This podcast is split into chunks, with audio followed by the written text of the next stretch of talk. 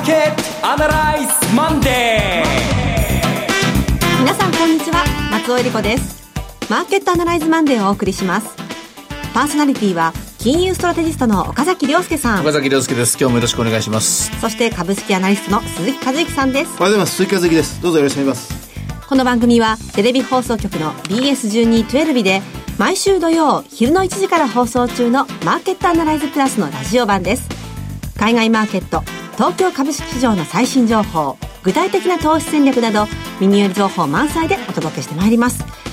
えさて今週ですが FOMC、はい、いよいよ迫ってきましたね、うん、あの一応利上げが確実されています。私も利上げがあると思います、はい、えー、実際今日もっと言いますか金曜日からですね、えー、ドル円の方は113円台に、まあ、利上げを織り込む形で動いていますえー、同時にまあ見通しですね、えー、2018年の FF レートについて、えー、3回ぐらいやるんじゃないかと言われてるんですが、はい、まあこの話について、えー、記者会見が予定されてますからね、イエレン議長。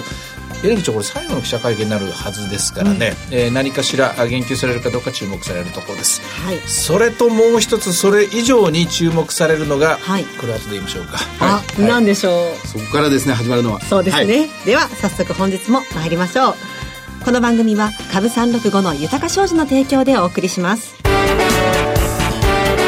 今週のストラテジーこのコーナーでは今週の展望についてお話しいただきます。もう一つ重要なのが、はい、12日アメリカで行われるアラバアラバマ州の補欠選挙です。ええ、発表は13日になりますけどね。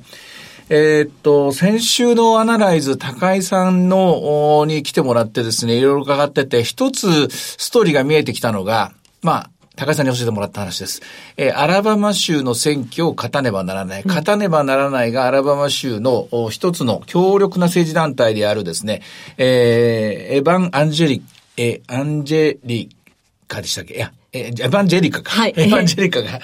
ジェリカか。えー、その話、その票、その人たちの票を取らなきゃいけないゆえに、エルサレムへの首都移転を認めたというあの話。はい。で、それでまあ世界中大騒ぎをしてるんですが、うん、ですが、これ、とにかくトランプ大統領自分、まあ、いつものように自分さえ良ければと言いますか、アメリカさえ良ければと言いますか、共和党へさえ良ければというか、支持者さえ集まれば良ければということで打った手なわけですけども、これで負けたら元も子もないですね。はい、負けたら負けたで、これで次に待っているのは、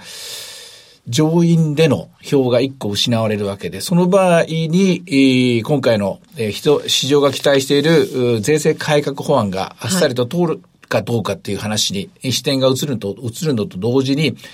えー、ここで1個マイナス点が来るとトランプ大統領また刺激的な一手、よりより票数を当てる、うん、当てがうようなものですね、人々の人気取りに走る可能性があると。また、例のインフラ投資をやるぞと言ってみたり、壁を作るぞと言ってみたり、はたまた、まあ、スイッチに手がかかるかもしれないとか、うん、とんでもない、まあ、リスクがあるかもしれないんですが、いずれにしてもこの12日のあアラバマ州補欠選挙については、我々、こんなものについて、こんなものって言ったらアメリカの方に失礼ですけども、普段は、まあ、ここにですね、えー、注意を払う必要はないんですけれども、はい、今回に関して言うと13日ちょっと見ておいた方がいい、えー、ニュースかなと思います。うん、まあ、戦略的には私は、よっぽどアメリカ株が大フィーバーと言いますかね、えー、大暴騰でもしない限りは、今のところ大きな枠組み、レンジの枠組みの中で、2万2000円から2万3000円の中で、まあ先週見た通りですけれどもね、えー、結局 S q 前に大きなポジション調整があって、で、それがまた買い戻されて、えー、12月切りから3月切りのロールオーバーが進んだところでまた買い戻されて、今足元の2万2860円ぐらいですか、ありますからね。そういう意味では、今週は、普通に考えれば日本株は戻りを今度はまた売って下をトライするというですね、そういう展開を予想しています。でもいずれにしても、この FOMC はダンディールだと思いますが、アラバマ州はまだ何も決まってないというところ、ここは注意が必要だと思います。うん、税制改革法案については22日の金曜日までに上下両院で一本化した法案を大統領に送る期限、ここは22日になってるんですけれども。えー、その前に一人分になりますけども、何せ人数が少ない上院ですからね、はい、このアラバマは取らねばならないんですが、いろいろ吸ったものがあるみたいです。うん、えー、この行方も気になりますね。そうですね。あの経済で、先週、雇用時計が出ました。えー、22万8000人ぐらいでしたが、こ、これの評価ってのはどうでしょうね？失業率4.1%、それから賃金上昇率2.5%、良くもなく悪くもなくじゃないですか。まあ、強いてあげれば2.5%の賃金上昇率が2.7の期待値がありましたからね、そちらの方に行ってほしかったんでしょう。しかし、ドル円の方は、これでですね、利上げがもうほぼ100%ということで113円台。金利の方も若干上昇になってますね。えー、もう、この辺のところはほぼほぼ織り込んで、えー、注目点は2018年、どこまで利上げが続くのかというふうには、あ移ってきたところですね、うん、ドル円相場どうでしょうね。どこまでまあ、比較的堅調になってますけれども、どこら辺まで？あのですね、あの、普通に考えればこれ、もう、えー、理屈で、えー、まあ、相場を考えればこれ金利差拡大ですから、はい、まあ、利上げ、そしてドル高というシナリオなんですが、これ誰でも言ってますでしょ？そうですね。もう子供も言ってるったら子供に言われるのかもしれないけども。で、我々もこの話でも、もう、もうじき3年言ってるんですよ。はい。まあ、もう、もうじき3年というか、まあ、正確に言うと2015年の12月ですから、2年間この話言い続けて、で、言ってたその人たちもみんなびっくらこいたのが16年に100円割れたという。はい。展開ですね。で、100円割れてから戻ったんだけども、あの、えー、15年に作ったところまでは届いていないのが現状で、私はドル高の賞味期限、とりあえず一旦終わりかけているというふうに見てます。おそうですか。これは全体的には、まあ少数派だと思いますけども、そのドル高を軸にして日本株を期待値を上げるというほとんどの人がやってますけども、うん、これを見方については非常に懸念を持ちますね。うん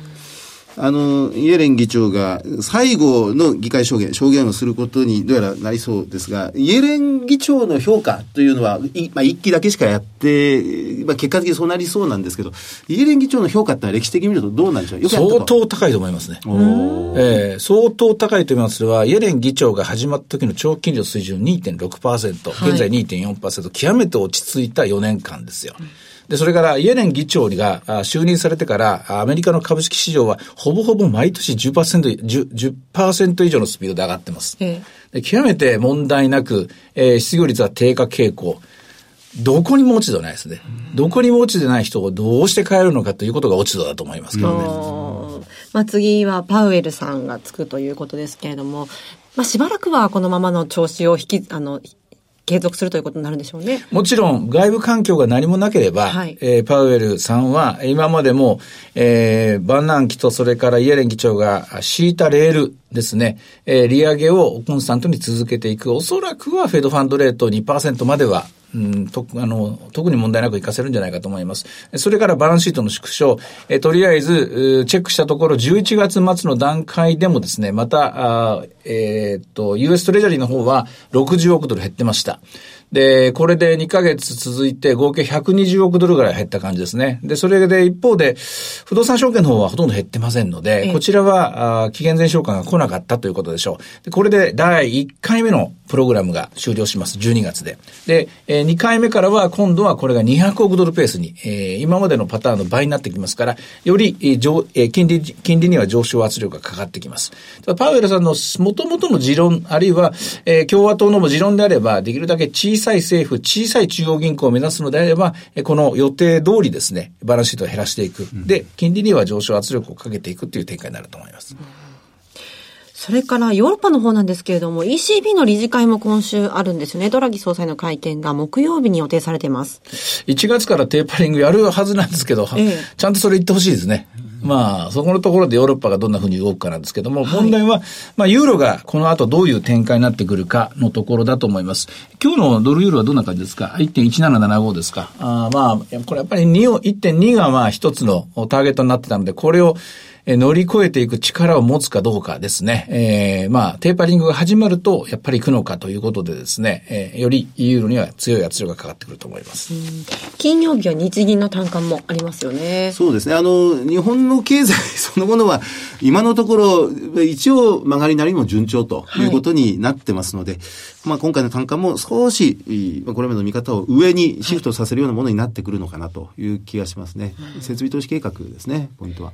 今後、日本株を動かすもの、これは何が大きな要因になってくるでしょうか？一番大きいのは来年になってすぐテーマになると思いますが、消費税増税をするのかしないのかと。はい。まあ、ここが一つ目ですね。それから、え実質的には、もう量的緩和は減らしてますから、うん、日本はですね、この今のイールドカーブコントロールで行き、行くのかどうか。で、またまたこれ何かありましたら、あマイナス金利を深掘りするのかしないのか。私はもうしないと思いますけどね。えこれ以上銀行を叩くのは良くないということで、もう8月から大きくここは回転したところだと思いますから。それともう一つは、まあ、あ ETF の購入ですけども、これ一体いつまでやるつもりなのかというところ。はいえー、最初には量的緩和を出口へ向かうときに最初いっぺんには何もできないと思いますから、今大きく分けて3つ行っている金融政策。1つは国債の買い入れ。はい、で2つ目にマイナス金利。そして3つ目に ETF。この3つのうち何から手をつけていくのか。それは一番簡単なのは ETF からだと思いますね。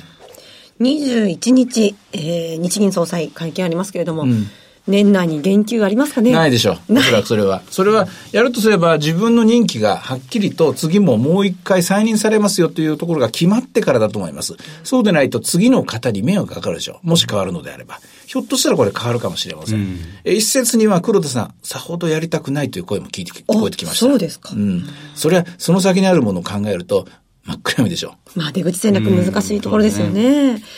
さあ、では今日の株365の動き見てみましょう。え現在22,870円。寄り付きは高かったですね。944円。この高すぎるところからスタートしてるのが今の水準、えちょっと戻り売りになっている背景だと思います。高値は963円、安値は809円というところで取引されていますね。はい。さて、いろいろ展望していただきました。今週末土曜日には午後1時から放送しています。マーケットアナライズプラスもぜひご覧ください。また、Facebook でも随時分析レポートします。以上、今週のストラテジーでした。マーケットアナライズマンデーそれではここで、株365の豊商事からのセミナー情報をお伝えします。京都で開催されるセミナー2つお伝えします。まずは株365の豊商事の京都セミナーです。ニューヨークダウ上場1周年記念特別セミナー in 京都。来年2月10日土曜日12時半会場午後1時開演です。第1部は和田仁さんの為替セミナー、そして和田さんと大橋弘子さんによるクリック株365とクリック365についての特別セッションが開催されます。第2部では岡崎さんの株式セミナーがございます。さあ、岡崎さん、こちらのセミナーは？えー、っとですね、2月10日でしょ。うん、これはね、今から何を喋ろう、これを喋ろうっていうのは、ちょっと早すぎるんですが、はいおそらく、2月の10日の段階では、にはもうネタが盛りだくさんになっていて、うん、えー、取れ高いいと思いますね、これ。はい。会場は JR 京都駅から徒歩2分、京都タワーホテル2階、TKP ガーデンシティ京都山吹です。ご応募は、豊か商事大阪支店。フリーコール0120-441-377、0120-441-377。受付時間は土日祝日を除く9時から午後7時です。株式と為替の両方のお話が聞けるセミナーです。京都だけでなく近畿の皆さん、ふるってご応募ください。なお、会場では取扱い商品の勧誘を行う場合があります。続きましては、毎週土曜日午後1時から放映中の BS1212 マーケットアナライズプラスからのセミナー情報です。こちらも京都での開催です。リアルマーケットアナライズ 2018in 京都。来年1月13日土曜日、会場は京都烏丸コンベンションホールです。さあ、こちらの内容いかがでしょうか？これ、ここから我々キックオフ2018年なんですよね。はい。で、ここでですね、相当面白い話がですね、えー、集めることができるんじゃないかと思うのは、ゲストが素晴らしいですよ。はい。えー、言っちゃっていいんでしたっけ？もう大丈夫です。あ、そうですか。はい。なんとあの、松本大木さんに来てもらうことが決まって。マネックスグループの、はい。この人とはね、あの、以前トランプ大統領が決まった瞬間にあの、インタビューっていうのを衝撃の、トランプのツイート目の前で見せてくれてですね、こんなこと言ってんだよなっていう話がありましたけども、あれから1年ですね、1年ちょっと経って、今松本さん何を見てんのかなっていう話、これもうぶっちゃけいろんな話をですね、えー、聞きたいなと、私が聞き手に回りたいぐらいです。はい、と、もう一人、矢島さんも？矢島さんも、あ、矢島康秀さん。そうですね、日清研究所。はい。この二人うまく融合できるか、逆に融合しない方が面白いなと思うんですけどね。えー、まあ、それぞれ、えー、各人各用のですね、えー、意見を聞いて、2018年をあいろんな角度から皆さんと一緒に考えていきたいなと思いますね。松尾さんも、はい。京都には参戦されそうそう、我々3人でね、伺いたいと思っております。なんかもう時間無視して動きそうな気がしますけどね。あんまり我々も資料持たない方がいいかもしれないです。2月、この1月13日はね。はい。はい、えー、こちらご応募なんですが、BS1212 のマーケットアナライズプラスのホームページから、リアルマーケットアナライズの応募フォームにご記入いただくか、お電話でご応募ください。電話番号は0120-953-255 0120-953-255です。通話料無料、自動音声応答サービスにて24時間ご応募を受けたまっております。え、くれぐれもおかけ間違いのないようにお願いいたします。もう京都中アナライズのファンで埋め尽くしたいような意気込みなんですけども、はい、それはちょっと言い過ぎかな。まあ、新春、まだ松の内の駅、冷めやらず京都、いいですね。そうですね、はい、え。締め切りなんですが、1月5日金曜日、ただね、年をまたぐとこう忘れてしまうので、ぜひお早めに。あ、もうそう、今年のうちに。はい、はい、お願いしたいと思います。続いては、テレビ番組のご紹介です。いつでも全国無料の放送局 BS1212 では毎週月曜日の夜7時から日本映画史を彩った大女優12人の出演した映画を月替わりで放送する銀幕の大女優 BS12 人の女を放送しています。12月は夏目雅子さんの出演作品が登場。今日夜7時からは魚影の群れを放送します。下北半島最北端の漁港を舞台に、孤独で過酷な巨大マグロとの死闘に命を懸ける男と、ただひたすら寡黙に待つ女たちの壮絶なドラマ。幾度か映画化が意図されながら断念されてきた吉村明の原作を、気鋭相前新人監督が壮大なスケールで制作した渾身の傑作です。チャンネルの見方がわからない方は、視聴者相談センターへお電話ください。オペレーターが視聴方法をわかりやすくお教えします。5468-2122 03-5468-2122 BS1212 視聴者相談センターまで。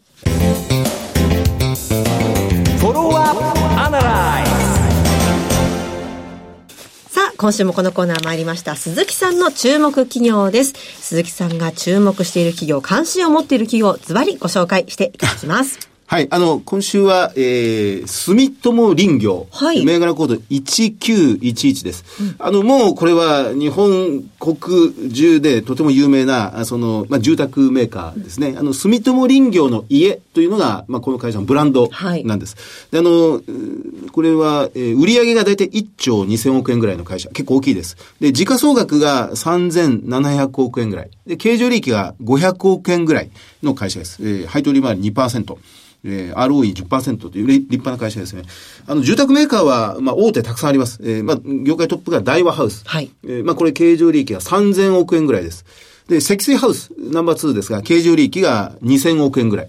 で、3番手が積水化学、積水ハイムというのをやってるんですが、これは経営で1000億円ぐらい。まあ、それに対して、この住友林業は経営で500億円ぐらい。はい。で、まあ、トントントンと、まあ、切りのいい数字がなりましたけどね。で、この会社の魅力というのは、まあ、なんといっても、その、木の家、えー、木造の家に、まあ、徹底的にこだわっているという会社でありまして、もともと住友というのは、まあ、住友金属鉱山という、まあ、四国の新居浜の会社で、まあ、銅を掘っていた。で、その周りが山で、で、木材を伐採して、これを、まあ、道路、えー、っと、山を掘っていく上で、出てくる木材をうまく利用できないかなと言って、この住友林業ができた。ああ、そういうなんというふうにも言われてますけどね。はい、であの、やっぱりこの、まあ、シックハウス症候群ではありませんが、えー、ホルムアルデヒトの問題もあって、やっぱり木の家でありたいという、まあ、この、私はマンション暮らしの私からすると、木の家の一個だって夢のまた夢なんですけどね。ででもこういうものが今の世の中で、やっぱだんだん見直されてきてんじゃないかなというふうに思います。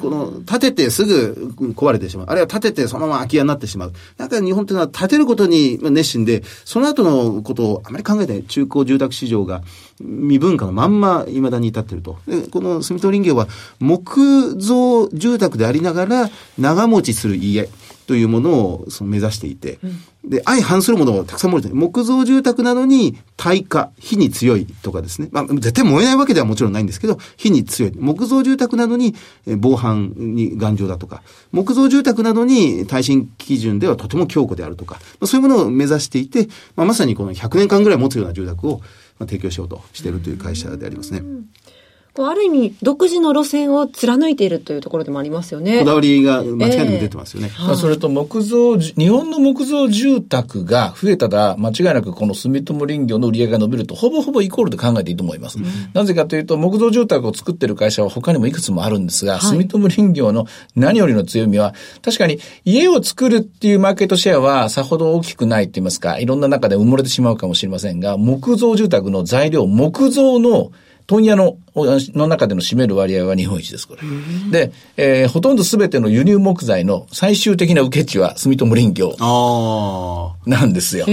住友林業が大量の木材を輸入し、で、大量に国内も、国内の木材も供給し、で、木材としてはもう最大の問屋さんなんですね。そういえば岡崎さんもともと木材をね。住友林業のが最大の顧客でした。あ、そうでした、はい、西日本地区はもうお客さんといえば住友林業です。ああ、そう。あの、その木材を輸入して家を建てるのはこの会社の特徴なんですが、もう一つ、その木を使ってばっかりじゃいけないっていうんで、植林事業。ええ、山を作り、で、そこに木を植えて、木を育てるってことも、えー、社会貢献の一環じゃなくて事業としてやってるんですね。やっぱりサステイナブル、持続可能なことをずっと目指しているっていうのも、特徴の一つではありますね。はい、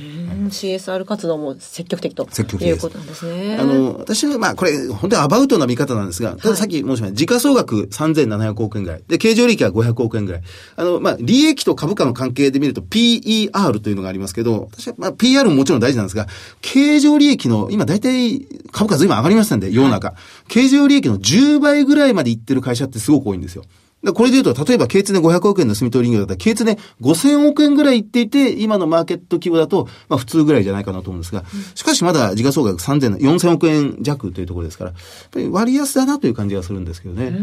あの、もう少し、あの、まあ、そんな、すぐどんどん上がるって感じではありませんけど、ちょっと長い目で見たら、この会社は気に入る方が多いんじゃないかな、というふうに思いました。もう最近、あの、このコーナー10月から始まりましたけど、来週はどんな企業かなと私考えてるのが、あの、時間があるんですけど、えあの、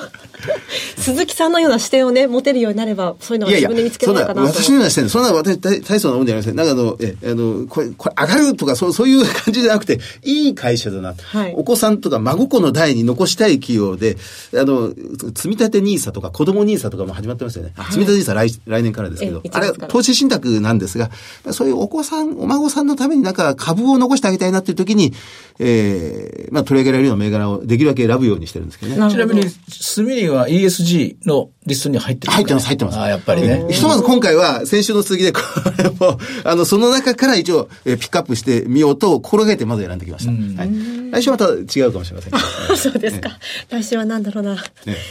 えー、さて、マーケットアナライズプラスの番組の方なんですけれども、毎週土曜日午後1時から放送しています。えー、先週は高井さんにお越しいただいて原油の話を伺いましたけれども、今週は大和証券佐藤光さんにお話を伺う予定になっております。はい、まあ、何の話が、まあ、佐藤さんですからおそらく全体的なマクロの話なんですけども、えー、っと、今日、えー、正確には昨日か、えー、っと、時間としては昨日になるんですけども、あの CBOE で、えー、ビットコインの先物が上場してるんですよね。始まってるんですね。この取引も、まあ、ここまで来るとやっぱり、ウォッチチェックしないとしょうがないですよね。奇遇ですけど、岡崎さんがいらっしゃる前に、今日鈴木さんとね、うん、ビットコインはどうなるんでしょうねっていう話を盛り上がってたんですよ。バブルだろうなんで話をずっとしてたんですけど。まあ、我々はバブルじゃないだと思ってるグループかもしれませんけども、それとは全然違う世界でまた相場動いてますからね。そのあたりもお話伺いましょう。はいえさてマーケットアナライズマンデーそろそろお別れの時間です。ここまでのお話は岡崎亮介と追加の人そして松尾恵理子でお送りしました。それでは今日はこの辺で失礼いたします。さよなら。この番組は株365の豊か商事の提供でお送りしました。